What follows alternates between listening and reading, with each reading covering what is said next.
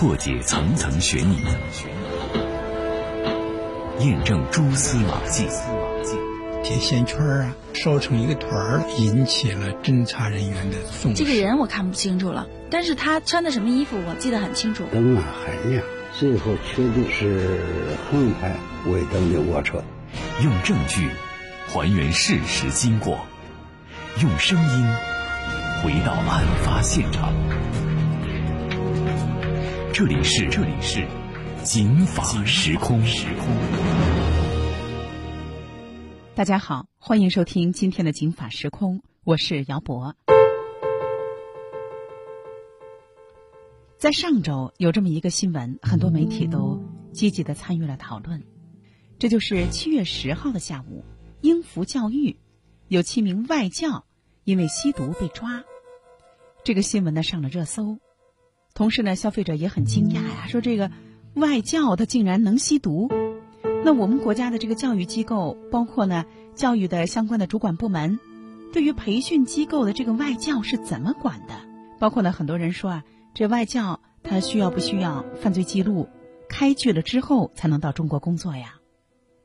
我个人觉得啊是这样，这个吸毒它和行业和工作没有太大关系，它和个人有关系。总的来说，吸毒这个事儿它和两件事有关，一个呢和钱有关，你得有钱吸呀，一天好几千块钱呢。你像有的这个工薪阶层，你根本就吸不起。那有的人说，那吸毒都是有钱人啊，那也不是，那没钱的人，这个社会危害就更大了。为什么呢？大家说有钱的人社会危害就小啊？那您想，有钱的人他花了自己的钱，那没钱的人，他吸一次好几千块钱，那钱哪来呢？他就会引发犯罪。所以呢，我不是说啊，这个有钱的人吸毒社会危害小，而是说，因为他有钱，他引发的其他犯罪少，而没钱的人，收入低，想吸毒，他就会滋生其他的问题，比如说卖淫。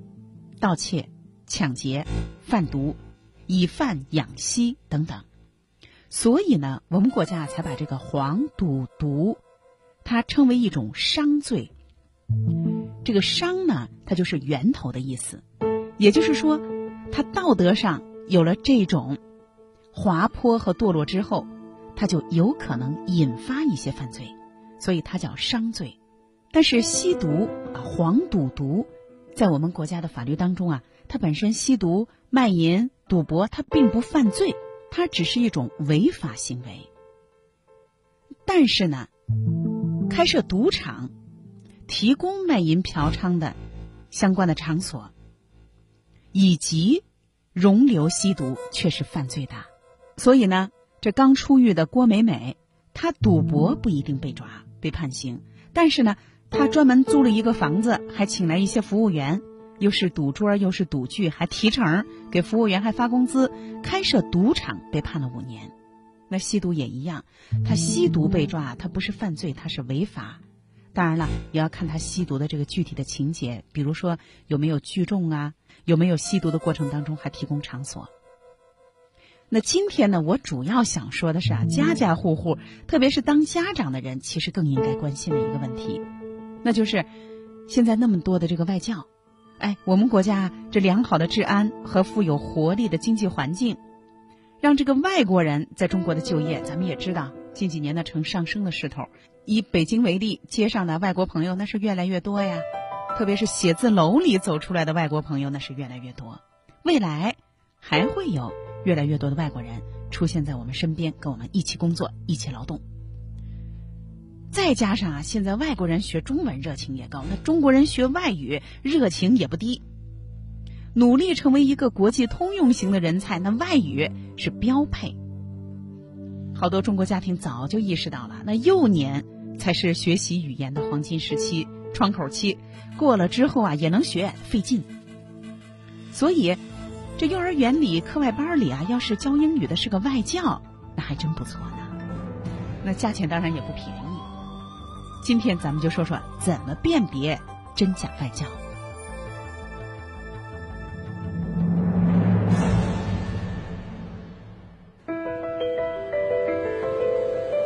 安身在车里，安心在当下，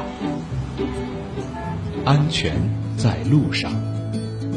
警法时空，姚博主持。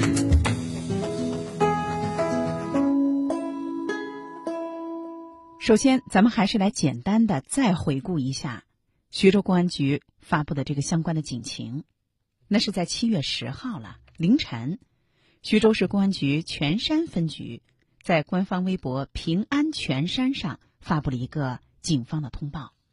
这个通报说，说七月以来，这就十天了，说该局成功的破获了一起涉毒案件。截至目前，共抓获涉毒人员十九人。其中七人是某外教机构的外教，六人是外籍学生。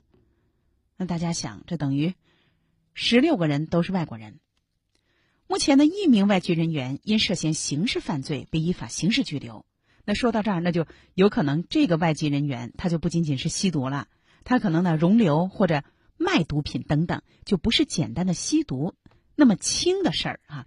那另外。十八名涉毒人员被行政拘留，他现在接受的法律的惩处是行政拘留，也就是公安机关给他的行政拘留。那他是有可能涉嫌的是违法，但是不犯罪，就是说呢，未来他可能呢就不需要经过检察院再到法院再进班房了，就公安机关啊拘几天可能就放了。本来呢，我们国家对于这个毒品的打击态势呢就非常的强势，您看现在很多国家。连吸大麻都合法了，你新加坡，这马上吸大麻就要合法，一下子就影响到了很多家长让孩子到新加坡上学的这个信心。说新加坡啊，那么安全的国家，你法律都能向大麻妥协。当然，人家家的这个事儿啊，他有他的国情，他有他家里的情况，咱们不管。但是我们国家大麻吸大麻是绝对不合法的。我们国家的对于毒品的这种打击是非常强势的。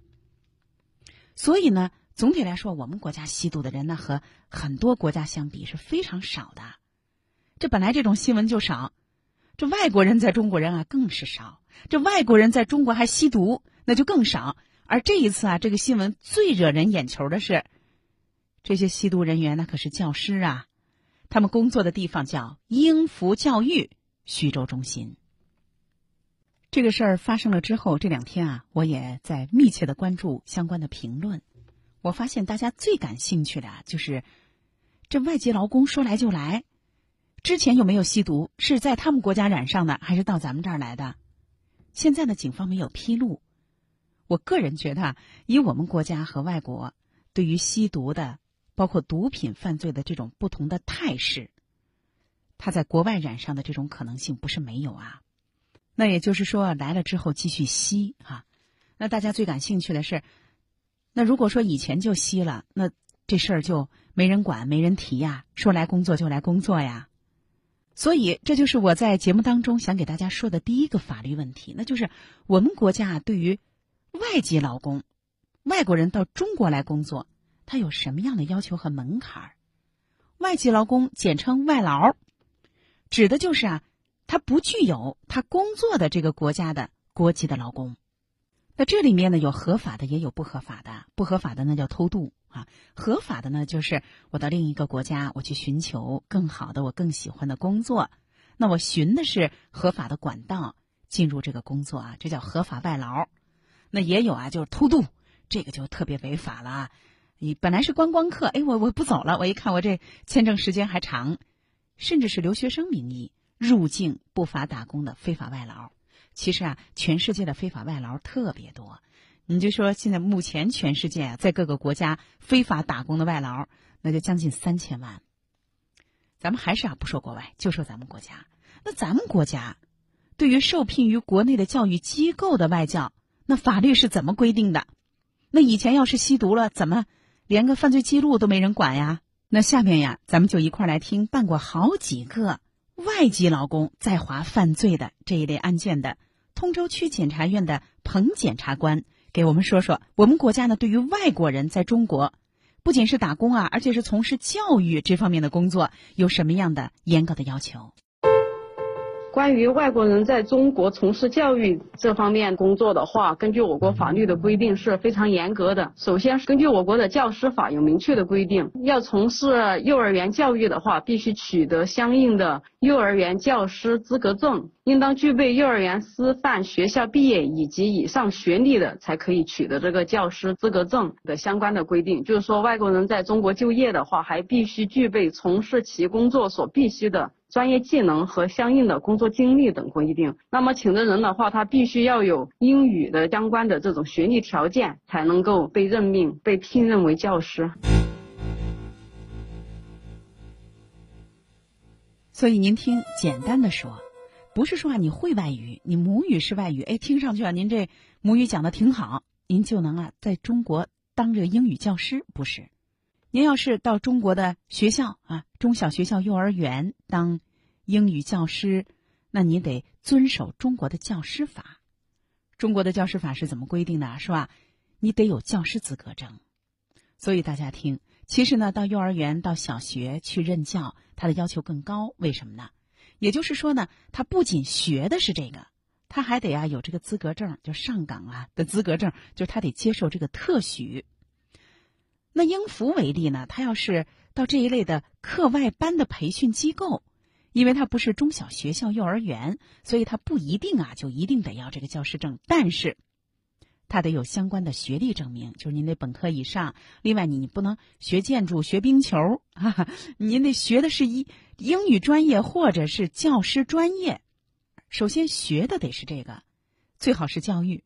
如果进小学、幼儿园，你得有教师证。让我想起来，我们家孩子啊，在幼儿园里，他那个外教老师倒真是挺不错的，对孩子挺好，而且呢，也算运气好吧，在那儿待了三四年也没什么事儿。但是快毕业的时候啊，有一天我妹妹来了，她这外语特别好啊，她就跟这位外教老师啊聊了很多。聊完了之后啊，她就告诉我说：“嗯，这外教老师挺不容易，家里三个孩子，爸爸妈妈身体不好，他是老大，到中国来呀。”就是想挣钱来了，他啊学的是土木建筑。我一听，我真是不知道该为我高兴还是该为我难过。也就是说呢，老师不错，带孩子也挺好。可是呢，老师这个学历的背景啊，他不是英语，也不是教育，他只是有个本科学历。那也就是说，我们上的这个幼儿园，这位外教老师，可以说啊，从资格上讲，他不是个真外教。那咱们再说说。我们国家对于从事外教工作的人，那刚才咱们说了，你要去小学、幼儿园，肯定得有教师证啊。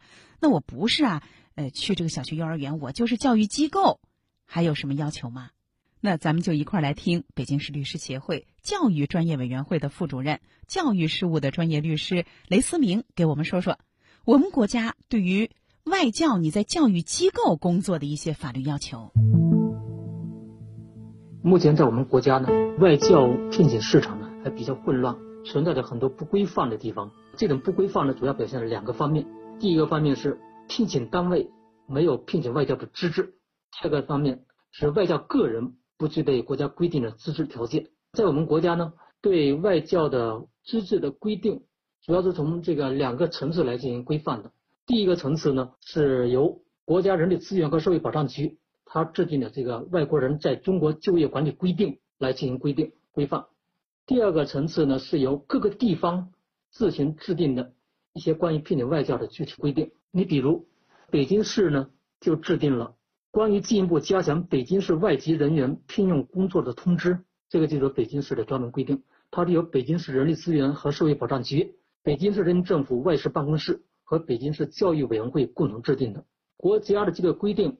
和地方的这个规定呢，主要是从两个方面来规范外教的资质问题。第一个方面是规定聘请单位的资质，第二个方面是规定呢外教个人的资质条件。啊，我们还是以北京为例哈，你比如在北京市，第一个方面，首先你这个聘请聘请外教的这个单位，你得有具有聘请外教的资质，你得先向北京市人力资源和社会保障局申请获得聘请外国专家单位资格认证书之后，你才能聘请外教。第二个方面。是外教个人的资质条件。首先，你这个外教师必须是身体健康，无犯罪记录，年龄是在十八到六十周岁，这是第一个条件。第二个条件呢，你还要取得这个外专局颁发的工作许可证，以及这个出入境公安管理部门的颁发的这个工作类居留证件。第三个条件呢，是关于学历和工作经历的条件，要求外教呢具有五年及其以上的相关工作经历，学士及以上的学位。第四个条件呢，是关于专业资质的规定。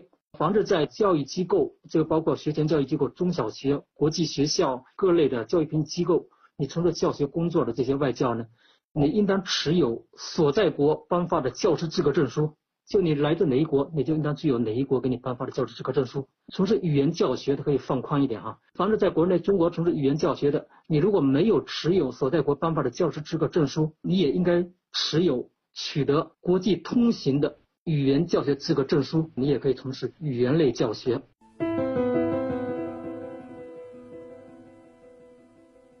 所以您看，雷律师啊和彭检察官说的差不多，特别是呢，关于在教育机构，你在小学、幼儿园你就得拿个教师证，这个要求很高。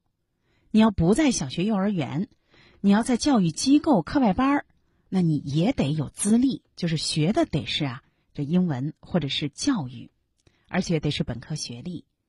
但是更重要的是，您本身啊，您作为外国人到中国来工作，你既然受聘到了这个国内的这个教育机构，必须得有。您看，这第一个专业资质，无犯罪记录，这是个人资质啊。第二呢，你得有聘请的单位；第三，得有公安部门发的拘留证。如果是教育机构或者是中小学校。您还得有教师资格证，或者是从事语言类教学，国家所在国家呃给您颁发的这个资格证书等等，所以要求的挺全的。那大家说了，那英孚的这外教是真外教还是假外教啊？我说一个得罪人的话啊，以北京为例，目前来说啊。按照国家的相关的法律法规来认可的这一套的规矩来看，北京市的真外教是两家机构，英孚就是其中的一家，另外一家呢我就不能说了，这成了广告了啊。嗯，那大家说，那北京市英语教育机构那么多呀，那都是假外教啊？怎么说呢？也就是说呢，英孚和另外一家这个专业的外语培训机构。他们的外教老师呢是上五险一金的，他呢是以教师的身份从国外到中国来工作的，而其他教育机构也可能那老师也有教育资质，哎，他呢呃也是有这个相关的工作类的居住证，但是他不一定符合所有的条件。比如说，以英孚为例，他来中国工作的时候啊，他就得出具。聘请他的这个单位英孚给他的聘任他的这个相关的证明。第二，还得符合那所有的四大件儿，而且英孚会给他买五险一金。而有的外教啊，也不见得水平差啊，但是有的是观光客，有的呢是留学生等等。也就是说，这个教育机构不一定给他上五险一金，所以上不上五险一金。有没有公安部门给他发的这个工作居住证、居留证？哈，这个是最重要的，或者说更重要的是有没有上五险一金。上了，它就是一种劳动关系；不上，就是一种劳务关系。那什么意思呢？就是打零工呗。那如果是上了的话，那就是劳动关系。说的直白点儿、简单点儿，那就是说啊，他是应付的人，是应付这个单位的人。否则呢，他就只是来打零工、挣零钱，或者咱就是咱们说的这个临时工。那下面咱们就一块儿来听一听啊，我采访的北京市的一个有正规的外教招聘资质的教育机构的一个经理刘经理，他呀作为一个内行，他内行说说内行话，他给咱们说说这些呢国家管理的正规的。外国人在中国从事教育的这个教育机构，他们是怎么聘请外教的？他们要招一个五险一金的外教，他有什么样的要求？咱们来听听。我们要求第一，这个老师必须得有教师资格证；第二个呢，这个老师必须得是全，如果要是留学生签证或者是商务签证，这些都不可以，必须得是工作签证。第三点呢，有一到两年以上的教学经验。这个是呢，我们在北京跟外教签合同，北京市政府对外教的要求，上海、广州都不一样。我们这边就是工作两年加工作证明，有的呢是有证书有经验，还有一类呢是有经验没证书，还有一类呢是没经验有证书，还有一类呢就是什么都没有，又没经验又没证书。根据这个城市政府的要求不一样，那么外教招聘的条件也不一样。对于有一个证书呢，就叫 Type C，不只是这个外教有资质，还必须得是这个 To Children，就是会教孩子。现在很多地方呢有认可这个证书，有不认可的。外教老师有证书之外，还得必须在北京要考一个 TOEFL in China 一个证书。如果这个老师要去上海的话才可以。那么现在广州这边招聘外教是最难的。他必须都得要 native speaker，就是美国人、加拿大人、澳大利亚人。北京的工作签证，他必须得是有经验，然后再加上有证书。比较容易一点的就是上海。这是这家教育机构啊，他说他们家在全国的几家分公司目前呢在招聘真外教的过程当中，这个相关的资质和招聘要求的情况。他也是挺敢说真话啊！他说呢，上海目前是他们各个分公司在招聘的过程当中要求相对宽松的，所以听到这儿，估计大伙儿也明白了啊。除了这两家啊，其他的实际上，这个外教老师呢，就是外国人从事教育的这个工作人员，而不是我们国家的外办、海关。我们国家的公安部门认可的，你专门到中国来干这个事儿的这些人，他们家出这个事儿啊，对他会影响非常大。你再怎么解释，我是这个两个当中的一个的非常正规的真外教机构，那就是您这外教吸毒是第一次吸啊，你之前你都没发现啊？你就是在他不属于是不是有犯罪记录，他都搓的一堆儿吸了。那您想着之前能没记录吗？我是说啊，这吸毒的记录都没发现呀。所以教育的这个事情啊，它容不得一点含糊。你现在想想挺后怕呀。他万一吸毒的，或者他忽然毒瘾发作了，他会产生幻听幻觉。可是他面对的都是非常弱小的孩子，这幸亏警方呢及时打掉了这个窝点，否则呢会产生其他的社会危害。所以英孚这个事儿咱们不说了。咱们还是要说呀，那那么多的，实际上啊，它都不是应付，它都是应付，它都是为了这个招揽生源、虚假宣传、降低成本、包装一下。我们这是外教，就跟我们家孩子上的那个号称国际双语英语教育幼儿园一样。哈，当然了，我对我们的那位外教老师还是非常感谢的啊，也很认可。但是我心里很明白，他不是通过呢公安部。拿了工作类的这个拘留证件，专门以老师的身份来的。嗯，他呢来啊，估计是是不是应聘一个他学建筑的，是不是应聘一个建筑公司？后来一看，哎，这当外教还挺好，这又转行了啊！来了之后转行了，当了教师了。那咱们来听听大家最关心的一个问题，那就是说，你现在这个鱼龙混杂呀，啊，你刚才说这两家是正规的，其他的也都不是的，那我们怎么？查这个真外教还是假外教，或者说，我看看他的这个资质行不行？那下面啊，咱们还是来听这位刘经理的介绍。如何选择正规的外教，就是要看这个公司。那么现在北京市有北京市企业信用信息查询系统，外地的城市就要查国家企业信用信息查询系统，这跟税务局和工商局有关系的。那么在这个网站上就能查到这个老师有没有专门的培训资质，也就是说这个公司它具不具备开培训学校的这样的一个资历。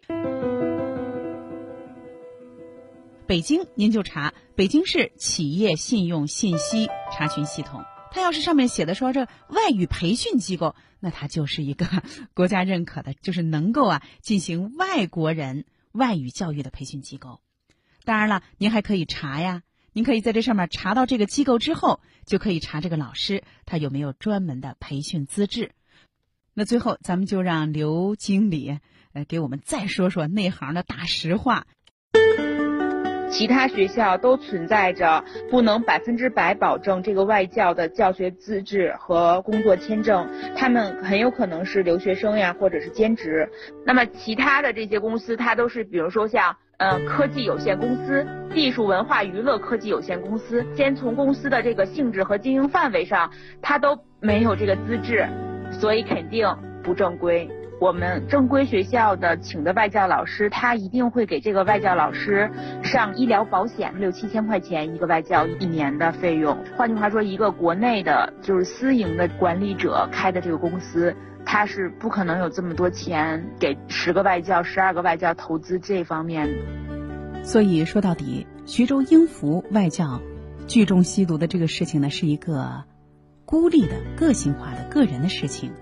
但是对于广大家长却提了个醒，那就是当您给孩子购买外教产品的时候，您起码要了解，这个外教机构的老师是不是真正的外教，还是呢有一定外语能力的语言的从业者。当然啊，也不见得后者就一定在教育的水平、教育的效果上不如前者。但是呢，从国家的行政管理的把关来看，显然不如真外教更加的严格。那可能有的听众朋友说了，那英孚呢还是真外教呢？拿的还是公安部的出入境管理处颁发的相关的外国人的工作居住证。所以说到底，还是教育机构对于自己的从业者要严格管理、动态管理。今天的《警法时空》到这儿就结束了，姚博感谢您的收听。